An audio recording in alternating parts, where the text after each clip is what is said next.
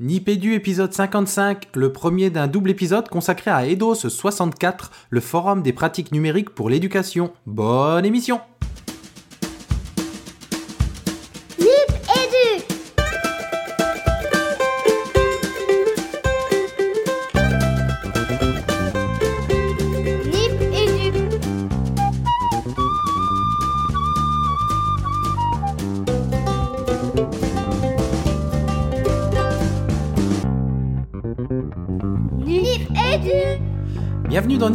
55 Alors, un double épisode avec le 56 qui suivra, consacré à EDOS 64, avec un envoyé spécial, Carabas 77. Vous l'entendez? Tu es où Fabien? Euh, là, je suis dans l'Ordival qui me mène d'Orly Sud vers Orly Ouest. Et figure-toi, comme dirait Nico, que les circonstances sont assez euh, cocasses puisque je retourne ce soir à Biarritz, si tu entends l'annonce. Excellent. Donc vous l'entendez, on est en mode euh, free, en mode libre. On enregistre ces introductions pour euh, introduire les, surtout les capsules que Fabien a réalisées sur place à EDOS. Alors EDOS, le forum des pratiques numériques pour l'éducation. Donc une journée organisée par le département des Pyrénées-Atlantiques, mais vous en saurez plus dans les capsules qu'on va vous présenter. On fait comme ça, Fabien? On fait comme ça, Régis. Alors c'est parti. Première capsule, Dominique Provo. Eh bien, justement, Régis Dominique Provo, elle va contextualiser un petit peu cet événement. Elle va nous en dire plus sur Edo 64, quelles aspirations, quels objectifs, et puis euh, quel futur pour cette très très belle manifestation. Ensuite, ce sera Philippe Guillem. Philippe Guillem, faut-il le présenter, Régis? C'est un enseignant dans une classe de maternelle. Il est dans la région de Bordeaux et il va nous expliquer comment est-ce qu'il fait un petit peu de recherche et développement avec ses tout petits élèves. Ensuite, un autre enseignant bien connu, François Lamoureux. Jamais entendu parler. Ah, rien à dire. le karatéka du numérique. Le, Le, le boss. boss. Euh, ensuite, on aura une web radio d'une classe de cinquième, je crois. Et oui, c'est une, un- classe de cinquième qui, dans le cadre de son d'un club web radio, euh, bah, propose un petit peu euh, ce que toi tu proposes. Et ensuite, ce sera Milad, euh, pardon, Milad. Ouais, Milad Douei, philosophe, historien des religions, qui s'intéresse plus particulièrement aux humanités numériques. C'est très, très, très, très, très éclairant. Ensuite, grosse capsule avec Louise Touret. Louise Touret, journaliste, rue des écoles, on en parle souvent euh, chez Nipédu, c'est une source d'inspiration pour nous. Eh bien, on a eu la chance de pouvoir l'interviewer à notre tour. C'est clair, merci Louise. Ensuite, Stéphane Cloâtre. Alors Stéphane Claude, je suis sûr que vous le connaissez, c'est cet enseignant de technologie qui est dans un collège de Rennes et qui propose euh, l'intégration de Minecraft dans le cadre de ses cours de techno. Et on se termine avec François Saldaki et Benoît Lacherez. Alors, sont deux pièces maîtresses dans l'organisation de EDOS 64, deux membres de l'agence départementale au numérique des Pyrénées-Atlantiques qui vont vous parler un petit peu des coulisses d'EDOS 64. Et donc voilà, ce sera déjà énorme pour ce Nipé du 55. Euh, dans la foulée, on essaiera de vous diffuser l'épisode 56. Je pense qu'on n'attendra pas deux semaines pour rester, on va dire, dans l'actualité chaude. Et donc, Fabien, on se dit, et nous, à tout de suite pour le numéro 56 et pour nos auditeurs, surtout. Surtout, surtout, gardez la pêche.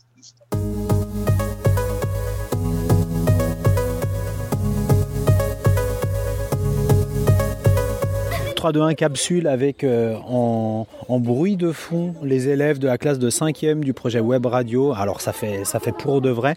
Euh, à côté de moi, j'ai quelqu'un qui nous a accueillis, qui nous a fait confiance à nous Nipédu et j'ai eu l'occasion de la remercier mais je la remercie encore et au travers elle toute l'équipe euh, qui a organisé la manifestation. C'est euh, Dominique mais je vais la laisser se présenter plus en avant. Alors Dominique, qui es-tu? Alors donc je m'appelle euh, Dominique, Dominique Provo, je suis chargée de mission e-éducation à l'agence départementale du numérique des Pyrénées-Atlantiques, euh, poste que j'occupe depuis six ans. Avant j'ai eu toute une carrière dans l'éducation nationale en tant qu'instit, instit P et euh, professeur documentaliste. Ah oui, on reparlera ça d'un sti- d'un STITSP, ça m'intéresse. Alors, est-ce que tu peux nous parler de, de cet événement EDOS 64, de son édition 2016, mais plus largement des ambitions dans l'ensemble des éditions qui sont proposées chaque année, je crois? Oui, alors c'est la huitième édition de d'Eidos 64. Euh, d'une façon générale, ce qu'on souhaite, c'est euh, avoir une journée avec deux points forts. Un point fort, euh, que je vais commencer par l'après-midi parce que c'est peut-être le plus évident, qui est de faire des partages de pratiques entre pairs. Donc plutôt que d'avoir des formations qui sont euh, diffusées d'en haut de la hiérarchie, faire que les collègues apprennent les uns des autres, euh, fassent des retours sur leur expérience et partagent tout cela. Et donc diffuser l'innovation de cette façon-là. Le deuxième volet qui est très important pour nous, et c'est le matin que nous le plaçons dans la journée depuis le début, c'est de permettre aussi aux enseignants de lever la tête du guidon et euh, dans des conférences qui sont donc plus théoriques, de pouvoir avoir un regard réflexif sur leur façon d'envisager les choses et leur représentation euh, de professionnels. Alors justement, tu as assisté toi à ces deux propositions ce matin, l'entretien entre Louise Touré et Mila Douey. Tu as vu finalement, ça s'est bien passé, ils étaient là. et puis euh, et puis Franck Amadeu qu'on a entendu tout à l'heure. Qu'est-ce que tu as pensé Qu'est-ce que tu retiens de ces interventions? alors là, je vais être franche, je retiens pas grand-chose parce que j'ai fait beaucoup d'allers-retours entre la salle où ils intervenaient et la salle d'à côté. Je connaissais euh, à peu près ce qu'allait dire Franck Amadieu parce que j'avais lu son livre, j'avais déjà entendu des présentations par André Tricot, donc j'avais une idée de ce qui allait être en termes de contenu. C'était plus flou euh, pour Milad Douai et Louis Touré. Euh, nous les avions identifiés comme étant deux professionnels de grande qualité et nous souhaitions qu'ils se complètent, c'est-à-dire Milad a une pensée extrêmement riche, une culture énorme, mais ce n'est pas forcément accessible pour euh, le tout venant. Et donc le rôle de Louise était de relancer le débat, de, reformuler, de clarifier, et euh, ils ont remarquablement fait ça. Et euh, moi, ce que j'en retire surtout, c'est une énorme satisfaction et toujours cette frustration d'avoir ces gens de qualité que je n'ai pas le temps de rencontrer plus longtemps en tout cas, je te le disais, hein, en, off, beaucoup de générosité, beaucoup d'humilité, beaucoup de, sincérité dans cette démarche d'échange et, de communication qui permet de répondre aux praticiens que nous sommes et qui ont souvent la tête dans le guidon, de pouvoir euh, voir un petit peu plus loin dans cet univers euh, du numérique éducatif. Tant que je te tiens, Dominique, hein, euh, on est aujourd'hui le 27 janvier 2016. tu pourrais nous en dire un petit peu plus sur l'année prochaine, peut-être? Vous avez au moins des envies, des pistes? Oui, alors des pistes, on en a forcément, puisqu'il y a beaucoup de personnes qu'on aimerait voir intervenir. Euh, non, je, ne vous en dirai pas plus tout, tout de suite, parce qu'il faut d'abord qu'on fasse le bilan de cette journée-là, qu'on reçoive aussi le feedback des participants qui vont être interrogés, qui vont pouvoir nous donner des pistes. Euh, voilà, donc on sait qu'il y aura une neuvième édition, qu'elle se passera probablement à peu près à la même date. Et euh, nous avons un département un petit peu particulier qui a deux secteurs, le Pays Basque et le Béarn. Et d'une façon générale, nous essayons d'alterner euh, cette journée du numérique EIDOS, soit au Pays Basque, soit au Béarn. Donc il y a des chances que l'année prochaine, ça se situe dans le Béarn. C'est tout ce que je peux dire pour l'instant. Est-ce que tu peux nous dire à l'année prochaine? Je vous le dis avec un grand plaisir. Ça a été un grand plaisir euh, de t'accueillir. Euh, peut-être qu'on pourra en accueillir davantage de Nipédu l'année prochaine. Là aussi, ce serait bien qu'on puisse euh, travailler dans les deux sens, c'est-à-dire échanger de vos expériences, ce qu'on n'a pas eu le temps de faire, et peut-être vous faire intervenir en tant qu'intervenant. Dans ce cas-là, il faudra qu'on en discute aussi. Ce sera avec un énorme plaisir. Merci Dominique, à très vite. À très bientôt, merci beaucoup.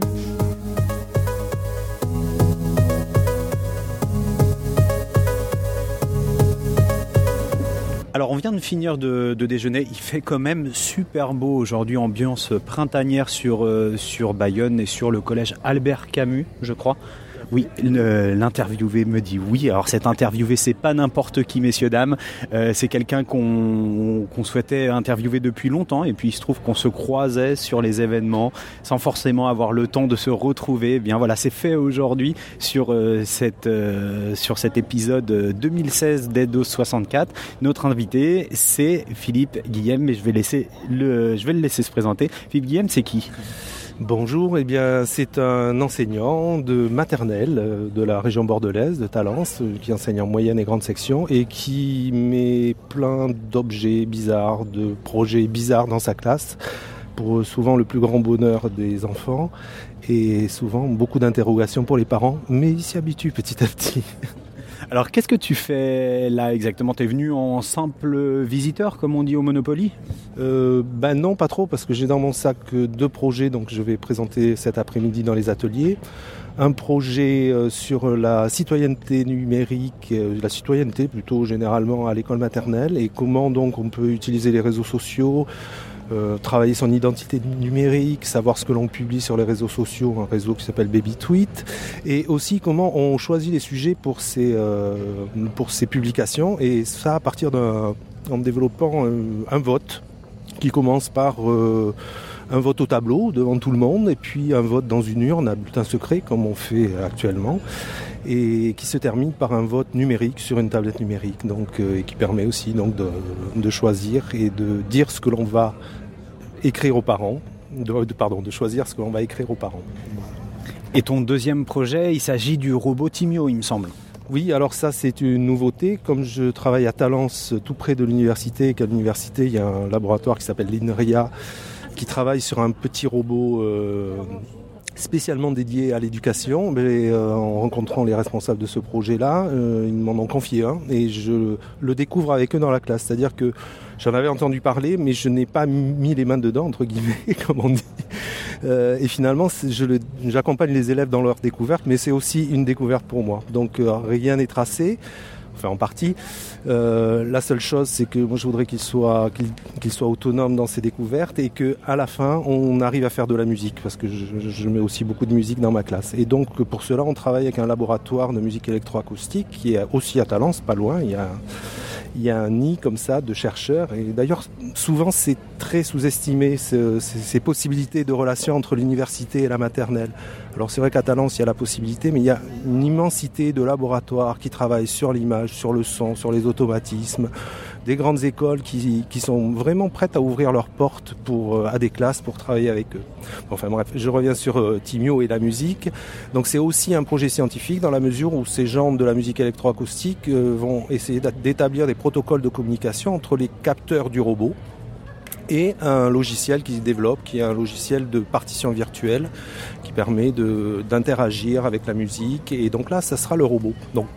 Pour nos enfants, enfin pour les enfants qui travaillent là-dessus, après la première phase de, découverte qui se fait euh, ben, petit à petit à travers la découverte de mode automatique, ils vont accéder à la programmation par l'espace en fait, par la construction d'un espace dans lequel le, robot va pouvoir évoluer à charge après aux scientifiques de récupérer les signaux de tous, tous les capteurs de ce robot, parce qu'il a des signaux d'inclinaison, de, son, enfin, c'est vraiment un, robot qui interagit avec l'environnement.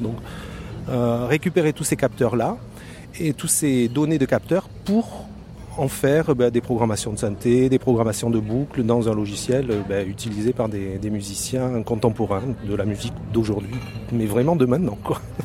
Alors, l'intention, si je comprends bien, on passe d'un environnement physique qui est créé par les élèves à des données, des données qui sont retranscrites, j'ai envie de dire, vers un environnement sensoriel, puisque, enfin, en tout cas vers de la production euh, physique une fois de plus, de puisque c'est du son. Est-ce qu'il y a une intention de ta part de vouloir euh, euh, montrer quelque chose aux élèves au travers ces différentes transcriptions qui passent par les données? Bah, oui, parce que bon, l'idée c'est quand même de travailler le code, de travailler ce que c'est que le code, ou au moins la représentation de ce que c'est que le code. Et euh, moi j'ai essayé plein de choses sur tablette avec des petits bonhommes qui montaient sur des marches et des choses comme ça. et, et, ça me satisfaisait pas du tout. Donc je, je me suis dit il faut que les robots, ils, enfin que la programmation, ça ait un effet physique. Et comme moi je suis musicien, que je suis en contact avec des, des gens qui font de la musique, bah, c'est venu naturellement, je dirais. Et, et, donc cette, euh, cette représente aussi la, la, construction de l'image de ce qu'est un robot dans la société. C'est-à-dire que euh, jusqu'à présent, j'ai vu des automates, des, petites figurines ou des choses comme ça qui devaient euh, exécuter ce qu'on leur demandait de, faire. Alors que là, on est dans quelque chose de plus complexe et qui est vraiment dans la robotique, c'est-à-dire où l'objet, le Timio en l'occurrence, est truffé de capteurs et donc il interagit avec l'environnement. Il est capable de réagir euh, à, à, des obstacles, de réagir à des sons produits par les enfants ou des obstacles posés par les enfants. Alors je ne sais pas exactement quelle sera euh, la, version finale, enfin où on va. Enfin si je sais où on va, je sais qu'on fera de la musique programmée euh, par un environnement, mais je ne sais pas quel chemin pour l'instant on va suivre avec les élèves, parce que je vous dis que euh, je les accompagne, donc à eux de, poser les questions et de trouver les solutions. Si tu peux me permettre, Philippe, moi tu es un enseignant qui m'a beaucoup inspiré dans mon approche du numérique et notamment parce que tu tu as cette capacité de designer des scénarios pédagogiques qui vont sensibiliser les plus petits à l'éducation pour le numérique. Euh, moi, je connais bien tes, initiatives pédagogiques autour des réseaux sociaux. On les voit un peu moins maintenant euh, que tu es passé sur EduTweet, forcément, mais, là aussi, c'est intéressant ce choix. Et je trouve que là aussi, dans ce deuxième projet via Timio, tu donnes vraiment une, euh, transcription pédagogique de oui, on peut sensibiliser des enfants qui ont, tu m'arrêtes, entre 4 et 5 ans au code et aux algorithmes sans forcément passer par le codage et le petit bonhomme qui monte et descend son échelle. Donc encore une fois, euh, merci. Moi, je suis vraiment très très content de cette interview parce que je suis content de pouvoir enfin échanger avec toi et partager ça avec les auditeurs. Euh, Philippe, pour aller plus loin, pour comprendre et découvrir ce que tu fais avec tes petits élèves, où est-ce qu'on peut te retrouver? Ben, vous pouvez me retrouver sur un blog qui s'appelle Fragments de classe. Euh, il, y a, toutes sortes d'expériences. Il y a de la musique, il y a un peu de tout. Il y a, euh, disons que c'est une espèce de, de cahier journal, mais euh, pas académique, avec euh, des idées, mais qui ont été posées les unes comme ça à la suite des autres, et qui finalement, euh, ben, je m'aperçois que c'est des fragments, mais c'est des fragments d'un même flux pédagogique ou d'une même intention pédagogique, comme si j'avais coupé un petit peu des, des petits bouts pour les extraire, mais mais finalement c'est la même matière qui est travaillée euh, avec des, habillages différents et euh, voilà ce que je pourrais dire. Et tu es toujours sur Twitter, non? Ah mais bien sûr, oui, ça je oui, je pourrais pas m'en passer actuellement, j'espère que ça va durer et puis si ça dure pas, on trouvera autre chose hein, de toute façon. Ton compte de mémoire? De mémoire c'est Philippe Guillem dans un, en un seul mot, P H I L I de P G U I 2 L E M. Un grand merci Philippe et puis on te souhaite de très bons ateliers. Merci beaucoup.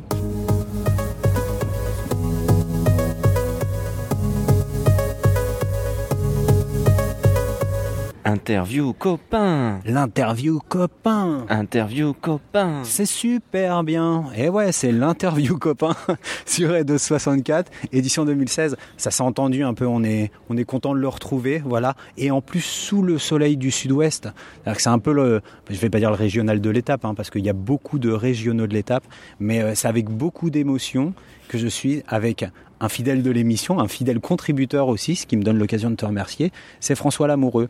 Pour tous ceux qui ne te connaîtraient pas, c'est rigolo, l'autre jour on parlait de toi dans une émission, on disait l'amoureux. Tu te rends compte Ça c'est la classe. Ah ouais, c'est classe. Alors François Lamoureux dit l'amoureux, c'est qui? Euh, bah, François Lamoureux, euh, professeur des écoles. Euh, dans les Landes jusqu'à l'année dernière et puis un peu globe-trotteur en ce moment. Voilà. Bon, et on peut parler de toi ou pas un petit peu de, ton actualité? C'est quoi, c'est quoi ton actualité, François? Ben Là, actuellement, euh, je suis en disponibilité, puis euh, j'ai fait des fonctions de formateur euh, et de consultant dans le numérique éducatif. D'accord. Est-ce que tu as des nouvelles de tes élèves? Lesquels Ceux de l'année dernière. Bah oui, parce que du coup, là, j'habite bah, juste à côté de l'ancienne école, donc je vais souvent voir les collègues et dire bonjour. Et puis du coup, euh, je, les, je croise mes anciens élèves qui sont très contents de me revoir. Et, moi aussi. Est-ce qu'ils font un peu de, est-ce qu'ils utilisent un petit peu, alors tu as bien compris, il faut pas dire le numérique. Hmm. Est-ce qu'ils utilisent des outils numériques en classe? Est-ce qu'ils apprennent grâce à des solutions euh, numériques? Euh... Oui. un petit peu moins qu'avant, on va dire, mais euh, mais oui, oui, le, le, matériel est resté, donc euh, mais euh, bon, il y a, y a, une nouvelle collègue qui a pris la suite et c'est pas évident d'arriver dans un environnement qui a été construit par par quelqu'un d'autre. Mm. Moi, le premier, si je devais passer derrière quelqu'un qui avait des convictions fortes au niveau du numérique et sur, certains usages, ça serait peut-être difficile de, de m'adapter derrière en fonction de, du, du, matériel justement. mais les choix matériels vont aussi des, parfois de pair avec des, choix pédagogiques aussi. Et euh, moi j'avais fait le choix de la, mobilité, donc beaucoup de, tablettes et de la création. Donc, euh, voilà, je mettais vachement cet élément-là en, avant. Euh, il peut y avoir d'autres d'autres usages et d'autres philosophies des outils numériques, donc c'est pas forcément évident comme ça d'arriver au pied levé sur sur un projet qui a été monté par quelqu'un d'autre. C'est super intéressant ce que tu dis parce que tu avais beaucoup de travail ce matin et tu n'étais pas là sur les deux conférences, mais on a une collègue qui a pris la parole à un moment et qui s'est adressée directement euh, à l'agence euh, départementale euh, du numérique en disant vous nous équipez massivement en appareils mobiles, mais elle, elle utilisait plutôt des solutions plus traditionnelles, plus informatiques, hein, et pardon pour, pour, pour le côté trivial de l'expression, elle utilisait beaucoup GIMP par exemple et d'autres solutions open source, et elle disait ça ne m'arrange absolument pas qu'on me, qu'on m'équipe appareil mobile. Et je trouvais que voilà, ça, ça rentrait un petit peu en résonance avec ce que tu disais, c'est que c'est on a vraiment sa pédagogie et on va adapter euh, le choix de nos outils euh, à la pédagogie qui nous convainc et qui nous meut. T'as vu pas facile à conjuguer ces deux verbes au quotidien. Euh, je sais pas, je te, je te donne un petit peu l'antenne. Il y a quelque chose que tu voudrais dire au micro de Nipédu? Bah, euh, j'ai bien aimé euh, écouter Nipédu depuis les États-Unis. Ça faisait, euh, ça faisait bien plaisir euh, d'avoir des racines parce que c'est vrai quand on est tout seul si loin, des fois on se dit oh là là, ça manque un peu le, le pays et puis de retrouver des, des choses. Des choses concrètes. Euh, puis finalement, le, le numérique, ça a été une, un peu une, bouée, hein, parce que euh, au final, j'étais très loin, mais pas si loin que ça, parce que bah, toi et moi, on s'est échangé quelques messages, on s'est appelé. euh, au final, quand même, euh, les outils numériques pour ce genre de choses, ça change quand même pas mal la vie. Quand je parlais avec des gens qui étaient partis depuis 30 ans, je me disais, waouh, ceux-là, c'était, des vrais, des vrais aventuriers, parce qu'ils débarquaient avec leur carte, et puis euh, moi, j'ai acheté une carte SIM en arrivant là-bas, et puis j'avais mon Google Maps et, euh, et ma, mon ticket de bus, et puis c'était bon, je pouvais faire ce que je voulais. Et euh, ouais, dans les, les outils numériques. Donc ça m'a fait plaisir de vous entendre euh, régulièrement. Alors là, tu me donnes vraiment un tremplin pour la question suivante. Toi, tu avais plaisir à nous entendre, mais euh, nous, tu sais quand même qu'on avait développé une forme d'addiction à tes publications. Et euh, je voudrais savoir si euh, on peut te lire, te retrouver, voir des tutos rigolos avec des voix déformées, avec des distorsions. Des... Où est-ce qu'on te, peut te suivre actuellement? Alors bah, c'est toujours pareil sur si c'est pas malheureux.com et puis sur Twitter aussi, euh, c'est François LMRX.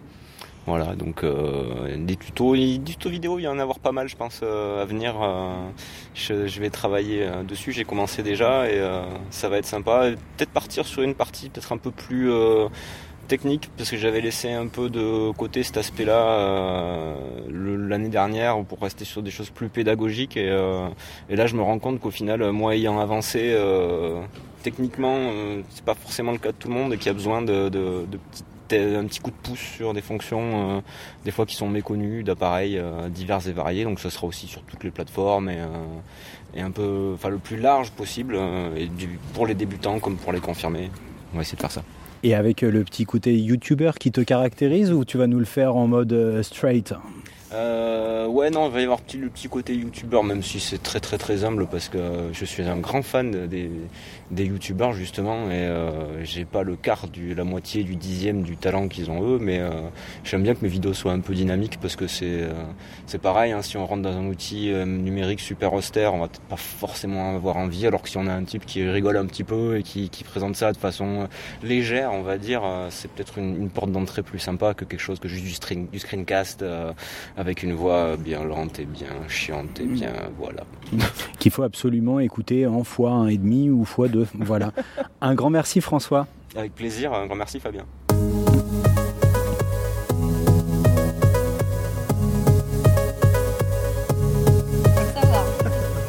Alors moi, ce que j'aime bien quand on se balade avec Nipédu, c'est de découvrir des collègues. Parce que les collègues, ils sont à fond. Et j'ai trois collègues à fond devant moi. Alors, surtout Muriel. hein. donc Muriel, Claudine et David, euh, qui sont au collège Albert Camus, si je ne me trompe pas, dans le cadre de EDO 64. J'ai tout de suite donné la parole euh, au porte-voix, parce qu'elle a été désignée comme telle. Euh, c'est Claudine qui va nous parler, bah, déjà qui va nous dire qui elle est. Alors Claudine, c'est qui? C'est la professeure documentaliste du collège Albert Camus qui travaille beaucoup avec la web radio. Donc on a on a un projet avec une classe euh, de cinquième, un projet à l'année, une classe de cinquième qui fait une émission par semaine et dans laquelle on intègre également des productions de toutes les autres classes volontaires. Alors Claudine, il est né comment ce projet? Voilà, c'est un projet qui, euh, qui est né grâce au, essentiellement grâce au Clémy, qui nous a soutenus énormément, qui nous a permis d'avoir une formation qui, euh, qui a permis justement la naissance de ce projet euh, et qui nous a aussi soutenus financièrement dès le début. Il est né petit à petit, c'est-à-dire que euh, moi ça faisait quelques années que je travaillais euh, en éducation média et notamment avec la web radio. Quand je suis arrivée ici, j'ai eu envie de continuer. J'ai tout de suite trouvé des volontaires, dont, David justement, qui était euh, très très intéressé par le sujet.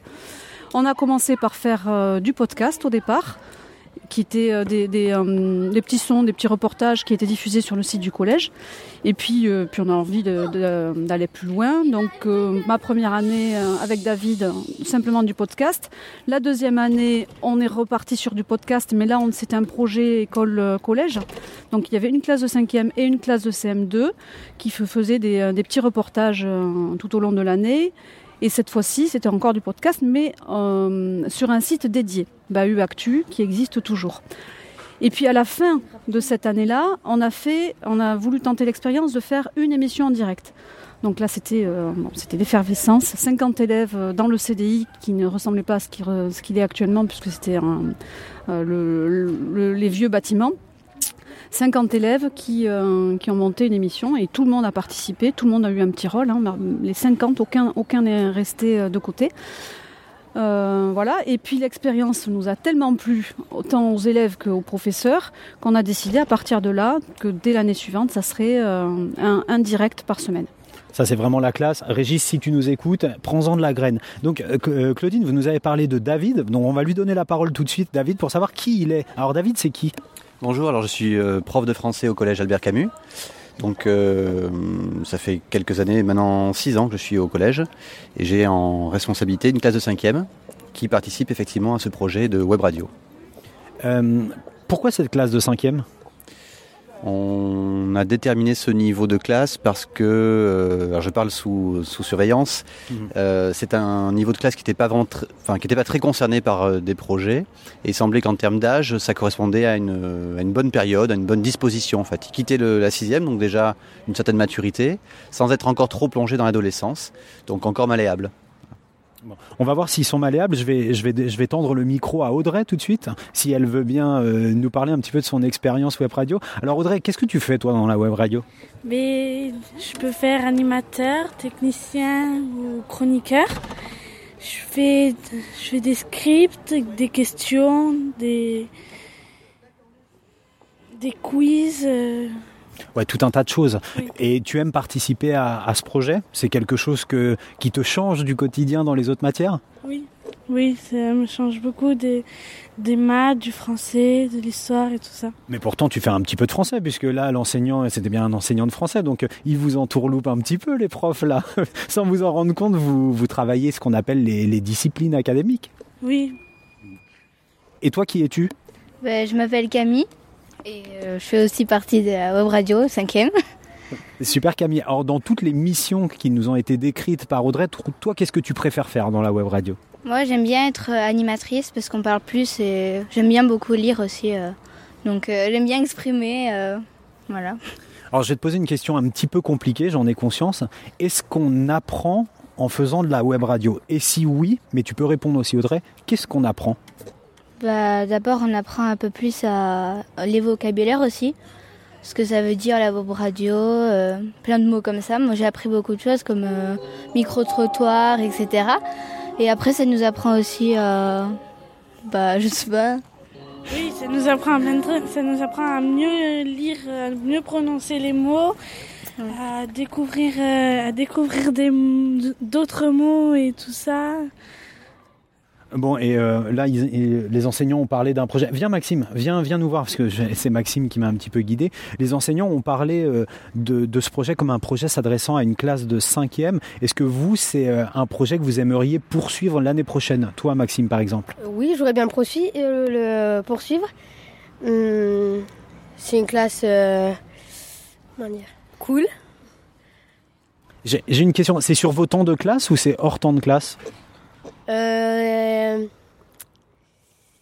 sur notre temps de classe. Bon, Je me tourne vers David, hein, qui est à côté, qui va apporter des précisions sur les modalités de mise en œuvre de ce projet. Merci Audrey, merci, j'ai oublié ton prénom. merci Camille, merci Maxime, merci à tous les trois. De rien. Merci. De rien. Ok, Donc pour revenir sur, sur la question, il bénéficie d'un temps supplémentaire, c'est-à-dire que le mardi matin, donc il y a une heure consacrée à la préparation d'émissions, recherche d'infos, et une seconde heure, donc supplémentaire, le vendredi pour euh, la réalisation des missions. Voilà. Donc au total, deux heures consacrées à ce projet. Euh, on a eu euh, juste avant vous, toi, David, Jean-Pierre Giardi du, de l'atelier Canopé 64, qui vient nous, qui a expliqué que le Canopé allait euh, ici s'installer au collège Albert Camus. Est-ce que il y a un lien entre le projet, peut-être sa diffusion, sa valorisation et l'installation ici du Canopé Pays Basque? Alors nous, on a appris cette installation avec plaisir et surprise. On n'était pas du tout au courant, on n'attendait pas grand-chose. Et là, ça a été donc bienvenu. Effectivement, ils arrivent dans nos murs très prochainement. Pour nous, c'est formidable parce que c'est euh, à quelques mètres euh, un lieu de ressources euh, très important et intéressant, surtout d'un point de vue numérique. Et on espère par contre que ça aura un impact très fort, notamment pour les parents du quartier. On espère des venues, des visites, des rencontres et d'échanges. Voilà. Que l'école devienne ce lieu d'échange. Ce, carrefour, euh, ce carrefour d'échange, hein, d'émulation, tu as raison de le dire. Euh, une question me vient à l'esprit, parce que j'étais il y a quelques jours avec des collègues euh, du 18e arrondissement qui avaient un projet, en tout cas dans ses ambitions, qui pouvait être similaire au vôtre, avec des modalités d'application qui étaient très très proches, et qui avaient une espèce de, pas d'injonction, mais où on souhaitait que leur projet puisse euh, être transféré sous forme de pays. Est-ce que c'est quelque chose qui, est envisagé ici ou est-ce qu'il pourrait y avoir un module pays qui serait rattaché au projet Web Radio? C'est une question pleine d'inspiration puisqu'on vient juste de décider, enfin la direction vient de, de décider que l'an prochain, euh, l'atelier web radio serait inscrit en enseignement de complément. Donc effectivement, on rentre dans le, la nouvelle ossature des, des nouveaux programmes et de la réforme. On, sera proposé, on proposera donc cet euh, atelier web radio comme enseignement de complément pour les, pour les cinquièmes, quatrièmes et troisièmes. Donc euh, voilà, ce sera effectivement instauré ici. On entérine ce projet. Il est là définitivement. Donc on peut rassurer euh, par micro interposé Camille, Maxime et Audrey qui pourront continuer à participer au projet Web Radio. Exactement, exactement. Alors David, tu vas avoir la difficile tâche de nous dire où on peut retrouver et comment est-ce qu'on peut euh, écouter euh, les élèves et, et ce projet Donc euh, le site c'est bahu-actu.fr. Les émissions en ligne tous les vendredis, sauf exception parce que événement particulier, voilà. Donc de façon hebdomadaire un rendez-vous et puis bien sûr des podcasts, des archives à réécouter, des commentaires à laisser pour les pour les plus motivés. Donc un site qui est euh, voilà plein de dynamisme, de ressources, de fraîcheur, voilà, à consommer sans modération, bahuactu.fr. Merci beaucoup David. Merci à toi.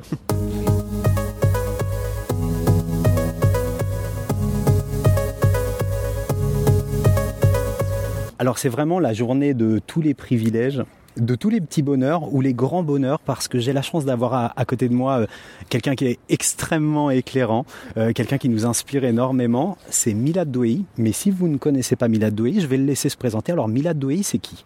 Ah, c'est un historien des religions qui s'est transformé depuis une vingtaine d'années en quelqu'un qui essaie de penser et réfléchir sur la culture numérique. Milad, qu'est-ce que vous faites ici aujourd'hui à Bayonne sous ce beau soleil? J'ai fait une intervention ce matin autour de la culture numérique à l'école. Alors on avait Louise Touret justement tout à l'heure qui nous a parlé un petit peu de cette intervention.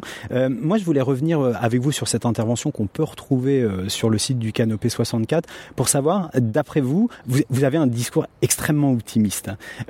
D'après vous, comment est-ce qu'on va pouvoir opérer une translation de ce discours optimiste sur ce que sont aujourd'hui les humanités numériques vers une acculturation des enseignants à ce même numérique, même s'il ne faut pas dire numérique François?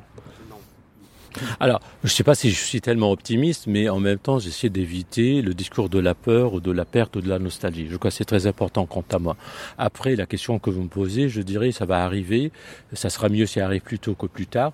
Et surtout, ça va arri- arriver si on fait confiance à la fois aux jeunes, au lieu de se poser des questions souvent, est-ce qu'ils apprennent, est-ce qu'ils apprennent les bonnes choses ou les mauvaises choses, est-ce que les usages et les, prati- les pratiques qu'ils ont vis-à-vis du numérique vont perturber leur manière d'apprendre à l'école?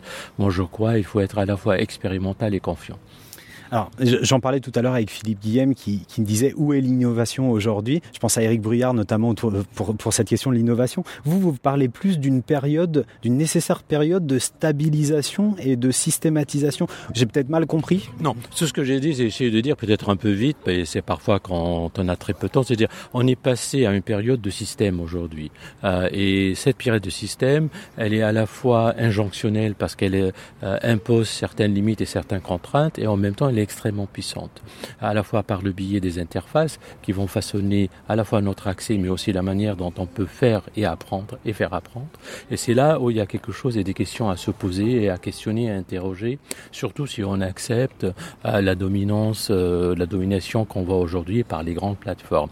En même temps, il me semble, dans la culture informatique et dans la culture numérique, il a toujours existé une certaine forme de euh, d'hérésie mais dans le sens noble du terme, qui est très très puissante. on la voit très bien dans la culture hacker comme ailleurs, qui peut toujours nous donner des moyens, pas seulement de contourner, mais de produire des choses très très importantes et très très puissantes. Et c'est un équilibrage, c'est un jeu qui se fait entre les gros acteurs qui peuvent commencer comme des hackers et qui deviennent après des enjeux industriels à grande échelle, et cette culture qui est toujours à la base de l'informatique dans ses évolutions. Alors, je vous ai sous la main, Milad, alors j'en profite. Hein. Qu'est-ce que vous pensez, puisque vous parlez là du, du, du, du hacking notamment, de, de, la, transgression qui peut, euh, que, peuvent, que peuvent autoriser ces solutions numériques, et notamment dans le cadre de l'éducation C'est Jean-Yves Fréchette qui parle d'échantillonnage, d'hybridation et de transgression. Oui, mais je crois que ça fait partie d'apprendre.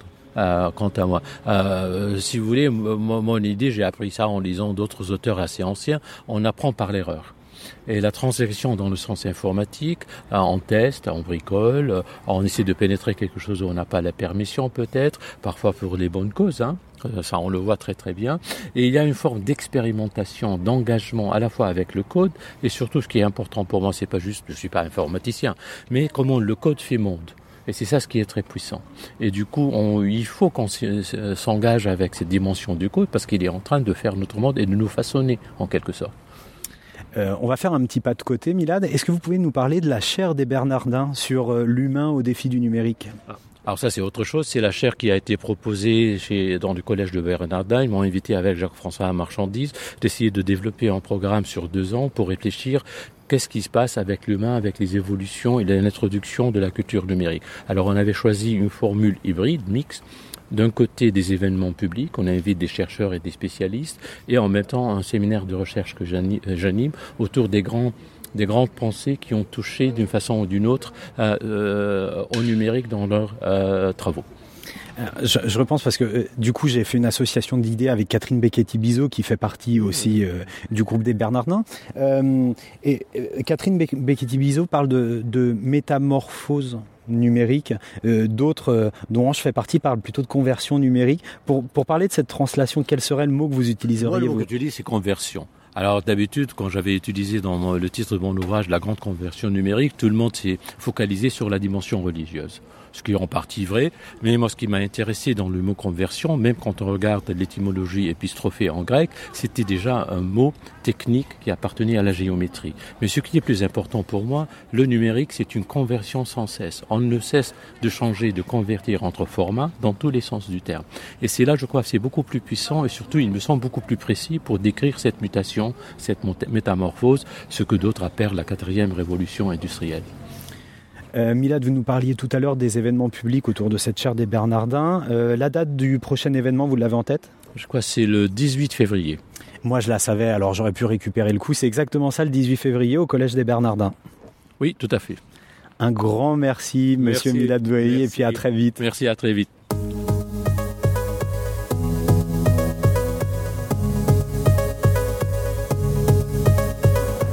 Alors c'est parti, toujours à Bayonne, toujours 20 degrés, toujours euh, soleil magnifique. Et j'ai beaucoup de chance. Et oui, j'ai beaucoup de chance parce que je suis avec quelqu'un que je rêve d'interviewer depuis de longues années déjà. Pour une fois, c'est moi qui interview. Alors je vais interviewer Louis Touret, ça c'est pas mal. Mais Louis Touret, c'est qui pour ceux qui ne vous connaîtraient pas encore? Je suis euh, journaliste, euh, spécialiste euh, éducation, comme on dit dans les rédactions.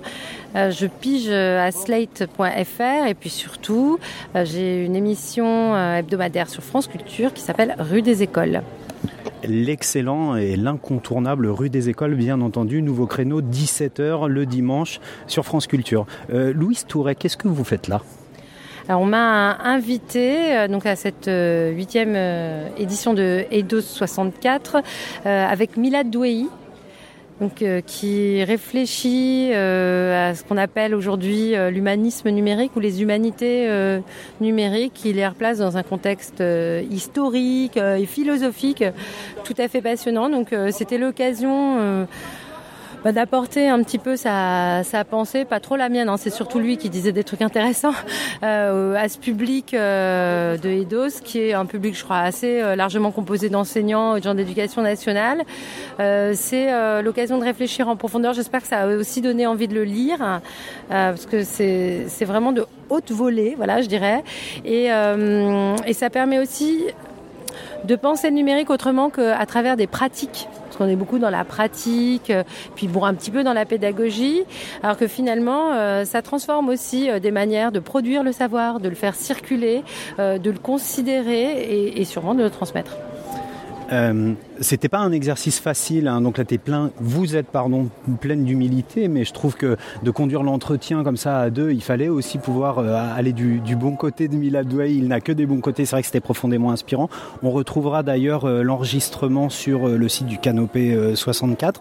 M- euh, moi, je voulais vous interroger sur, vous- puisque vous avez dit que vous, êtes de la génération du plan numérique pour tous. Quelles sont, Louis Touret, vos pratiques numériques à vous, professionnellement, on va dire? Euh, non, mais euh, c'est pas des pratiques professionnelles, c'est complètement dans la vie. Euh, le numérique, euh, donc, euh, oui, informatique pour tous. Dans les années 80, ça a été d'apprendre le langage MS-DOS. Euh, J'en ai pas retenu grand-chose. Après, en fait, mes études, c'est la géographie. Donc, on faisait la cartographie informatisée. Pareil, j'étais pas trop dans le truc. En même temps, chez moi, on était déjà équipé avec des Mac, donc je savais que c'était un peu les ordinateurs qui allaient parler mon langage. Et euh, voilà, j'ai toujours euh, eu un rapport assez distant jusqu'à ce qu'on me mette un smartphone euh, dans la poche et que là, ça devienne, et aussi pour le boulot, un outil très utile tous les jours.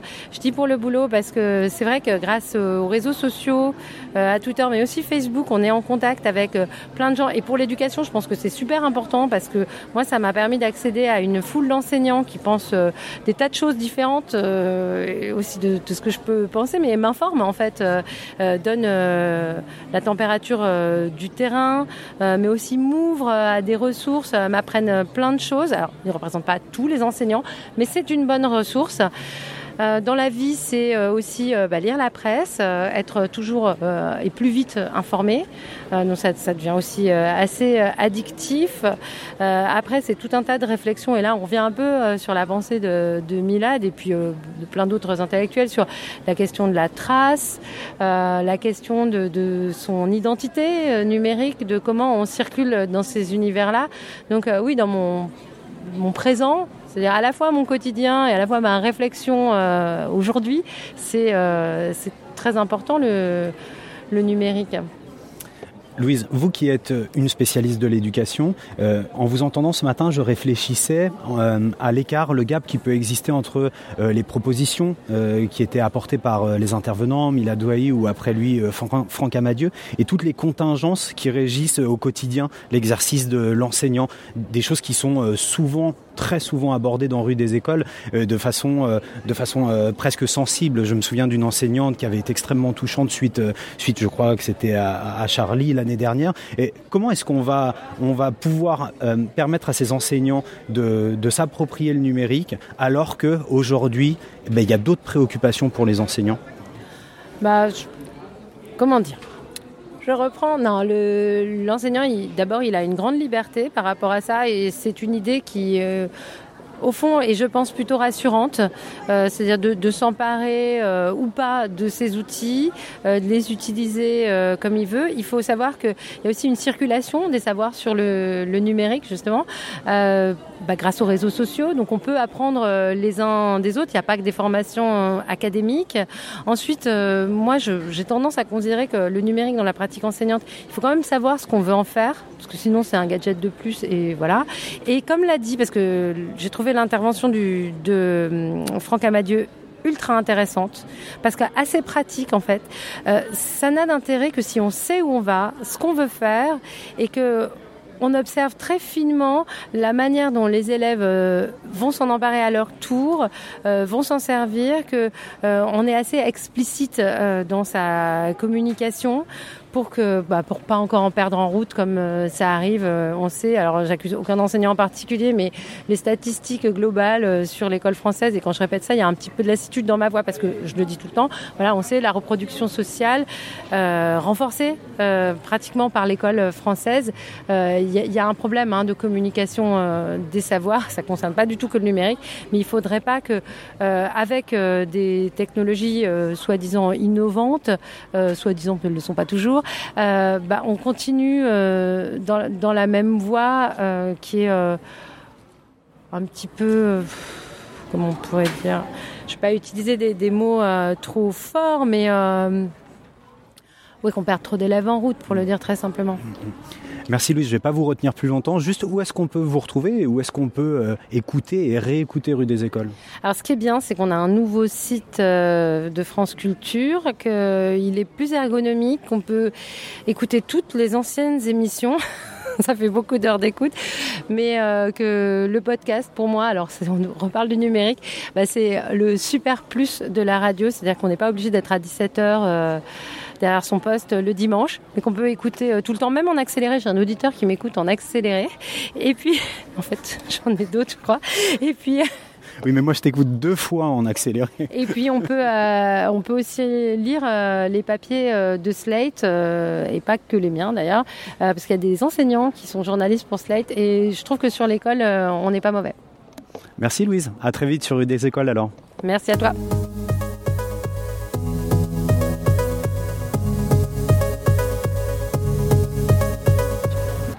C'est parti, alors première capsule de ce mercredi euh, 27 janvier. Il fait extrêmement beau, on est près de la Nive, on est toujours à Bayonne.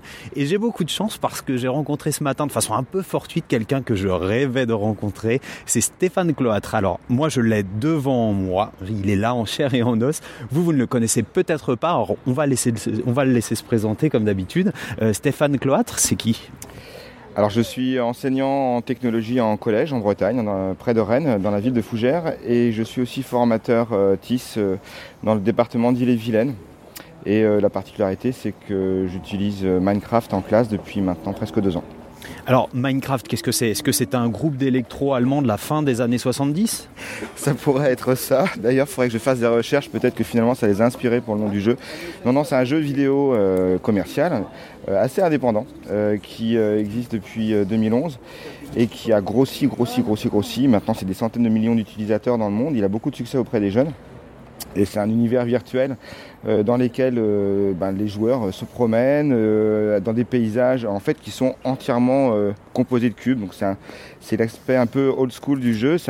Pour, des joueurs comme moi, euh, au début c'est un peu perturbant parce qu'on dit que c'est un retour en arrière dans l'histoire du jeu vidéo, mais en fait euh, c'est un jeu qui est très très sympa parce qu'il y a beaucoup de liberté. En fait, tout l'environnement dans lequel on se promène, on peut complètement le transformer, le modifier. Et en fait, euh, quand on regarde le nom du jeu, justement, mine, c'est euh, l'action qui consiste à creuser, euh, récolter en fait des matériaux et des matières premières. Ça peut être des troncs d'arbres, des pierres. Et puis craft, ça va permettre de les transformer pour fabriquer autre chose. Et là, les possibilités sont vraiment énormes. Alors justement, on a eu un épisode dédié sur Nipédu à la ludification. Euh, je sais que toi, ça fait longtemps que tu as intégré cette solution euh, dans ta pédagogie. Comment est-ce qu'on fait? Qu'est-ce qui- C'est quoi les possibles en termes d'intégration de Minecraft en pédagogie? En tout cas, les initiatives que toi, tu as pu mettre en œuvre ou que tu as pu recenser dans cette communauté d'enseignants qui utilisent Minecraft en classe, justement Alors moi, euh, mon entrée, c'était bah, ma discipline, la technologie. Et euh, en cinquième, euh, en, en fait, nous, no- notre thème, c'est le bâtiment et ouvrage d'art. Et donc là, c'était une occasion pour moi d'utiliser un outil plus co- collaboratif que l'outil que j'utilisais précédemment. Jusqu'à présent, moi, j'utilisais Google SketchUp, par exemple, pour modéliser en 3D. Et là, avec Minecraft Edu, pour moi, c'était une entrée intéressante pour que les élèves travaillent de manière collaborative en fait dans cet espace-là. Donc ils sont avec des avatars et ils sont une quinzaine, une trentaine à travailler sur les mêmes bâtiments, les mêmes quartiers. Donc ça c'est l'entrée que j'ai eue en techno, elle était assez évidente en, fin de compte. Et puis après j'ai euh, une collègue euh, de mon établissement euh, qui enseigne en latin et qui a commencé à l'utiliser aussi pour construire les bâtiments de l'Antiquité. Donc là pour reproduire vraiment à l'échelle des bâtiments du Forum- romain, mais elle a détourné le jeu de manière un peu plus voilà poussée en faisant inventer des bâtiments de l'Antiquité à des élèves en organisant des combats de gladiateurs à l'intérieur d'un amphithéâtre notamment conçu par des élèves avec un système de machinerie euh, et puis en organisant une visite guidée en fait à l'intérieur de, cet espace avec des panneaux en latin euh, et en français et euh, elle aimerait bien, je crois, organiser un, machinima. Donc un machinima, c'est un film d'animation tourné à l'intérieur d'un jeu vidéo à l'aide de- du, jeu Minecraft. Après, en termes d'expérimentation en SVT, on a des enseignants euh, qui l'ont utilisé par exemple pour modéliser euh, le système de circulation sanguine et euh, donc euh, les joueurs se retrouvent à l'intérieur du circuit sanguin, donc euh, en immersion. On va avoir des enseignants qui ont reproduit par exemple des, volcans, des coupes de volcans. Si on prend, alors dans le domaine des, langues, il y a des profs qui ont détourné le jeu pour, pour tourner des petits films d'animation et les doubler en langue étrangère. Euh, en histoire géo, euh, ben, c'est un peu comme en techno en fait, on peut reproduire des bâtiments. Euh, alors un truc super en géographie. Alors ça, je vois pas comment on peut le faire autrement qu'avec Minecraft. C'est travailler sur les courbes de niveau avec les élèves. Et à l'aide du jeu, on peut vraiment, vraiment très très bien comprendre les courbes de niveau en faisant créer des paysages aux élèves et des montagnes. C'est très très bien. Super solution de, modélisation, Stéphane. Euh, on le voit, hein, les limites de, cette intégration sont un peu celles de, la créativité pédagogique des enseignants. Et puis on voit se profiler dans le cadre de la réforme des collèges certains dispositifs qui vont être proposés aux élèves dans lesquels on a l'impression que Minecraft euh, pourrait s'intégrer euh, avec beaucoup d'élégance. Je voulais te poser une question au sujet de l'évolution de Minecraft Edu. Est-ce que tu peux nous dire, mais vraiment en quelques mots, ce qu'est Minecraft Edu et euh, ce qui est en train de se passer pour Minecraft Edu Donc effectivement, au départ, il y a un jeu commercial qui s'appelle Minecraft. Et puis ce jeu commercial a été détourné il y a déjà presque trois ans par des enseignants américains et finlandais euh, au sein d'une petite boîte qu'ils ont créée avec des développeurs finlandais. Et cette version Minecraft Edu, elle apporte vraiment des outils indispensables en fait pour utiliser le jeu en classe. Il se trouve que Minecraft euh, a eu un gros succès commercial, donc le jeu commercial, et a été racheté par Microsoft euh, l'année dernière pour euh, plus de 2 milliards d'euros. Et on pensait que ça allait en rester là. Et en fait, la petite équipe enseignante, donc Minecraft Edu, que je connais un petit peu, eh bien, s'est fait racheter la semaine dernière, pas plus tard que la semaine dernière. Donc, le développement de Minecraft Edu va s'arrêter. Ça ne veut pas dire qu'on on ne pourra plus utiliser le jeu, hein, mais simplement pour ceux qui auront déjà utilisé la version Minecraft Edu, ça va se poursuivre sans mise à jour. Mais Microsoft est en train de vraiment mettre la main de manière assez prégnante en fait sur, euh, le jeu et on ne sait pas trop comment ça va tourner. Ok, bah merci pour toutes ces précisions et les préconisations que tu as envoyées notamment sur Twitter autour du fait qu'il faut rapidement saisir de cette solution. Euh, Stéphane, où est-ce qu'on peut euh, retrouver tes propositions pédagogiques et ton actualité professionnelle, j'ai envie de dire plus largement? Alors moi je communique beaucoup via Twitter, donc j'ai un compte euh, Stéphane Cloâtre euh, euh, qu'on peut trouver assez facilement. Et puis j'ai aussi un blog stéphanecloâtre.fr sur lequel je, publie alors des petits articles. Et puis aussi il est en lien avec ma chaîne vidéo, j'ai une chaîne YouTube dans laquelle en fait j'ai proposé des petits tutoriels pour expliquer aux enseignants comment acquérir le jeu et comment commencer à l'utiliser. Ok, ben, merci de t'être prêté au jeu de l'interview Stéphane et puis on te souhaite un bon atelier pour cet après-midi. Merci beaucoup, merci, euh, merci de cette interview et puis euh, bah, bonne continuation hein, parce que je crois que tu as du boulot là. un petit peu. À très vite, merci Stéphane.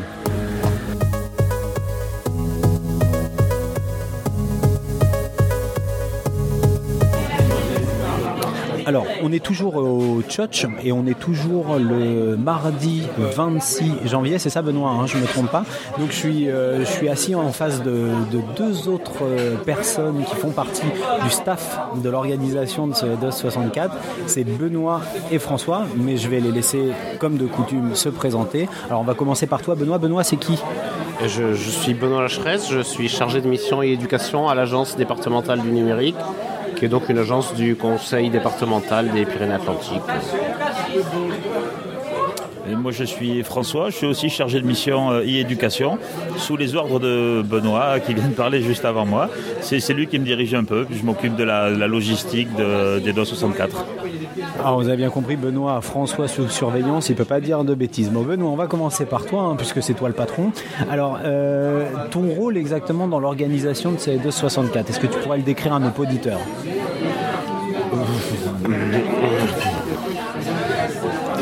Euh, euh, ben, je, je participe à, à l'élaboration du programme, à- à- aux propositions de thèmes, de- d'intervenants, et puis à l'organisation pratique de, de- de ces choses-là, avec l'aide très précieuse de François. Ouais, alors on va voir le côté pratique. Alors François, tu as intérêt à être dans le détail. hein. C'est quoi le côté pratique de l'organisation d'un EDOS 64 version 2016 Alors c'est prévoir euh, qu'il n'y ait pas de grève. Bon, pour cette année, c'est raté, mais bon, tout le monde est arrivé pour l'instant, à part, euh, quelques retardataires.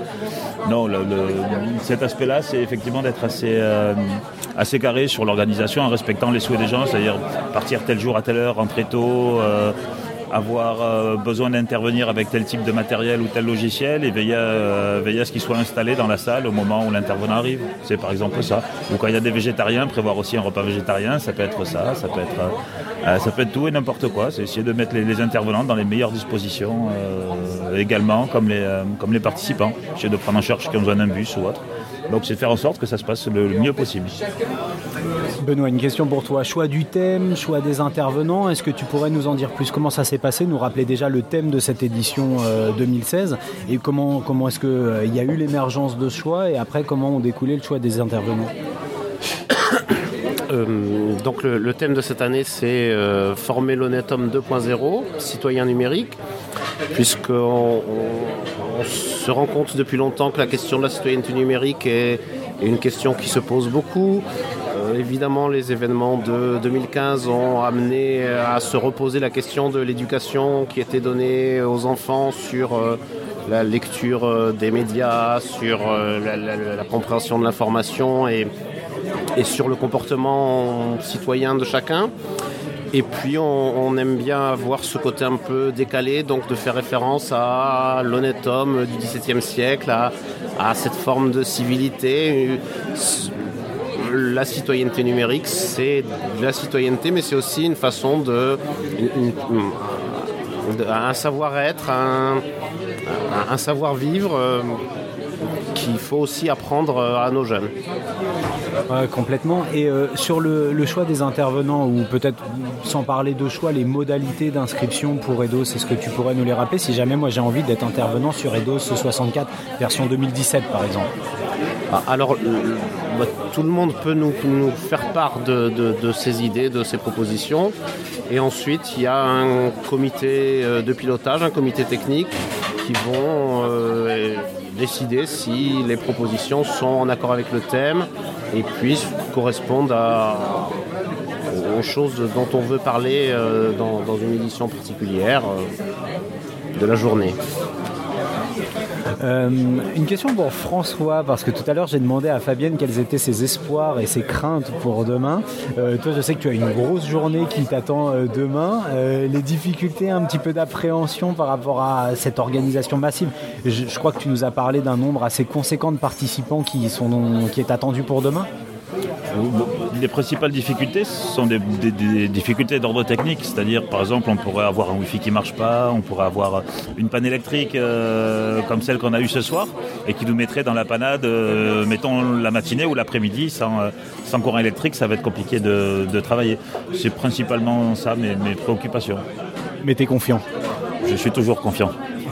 Bah nous, on est aussi confiants à vous voir là. On est confiants et impatients de vous retrouver demain euh, en les mains dans le cambouis, j'ai envie de dire, hein, et puis de profiter de cette superbe journée et de ce super programme que vous nous offrez tous les deux. Un grand merci à tous les deux. Merci à toi. Merci.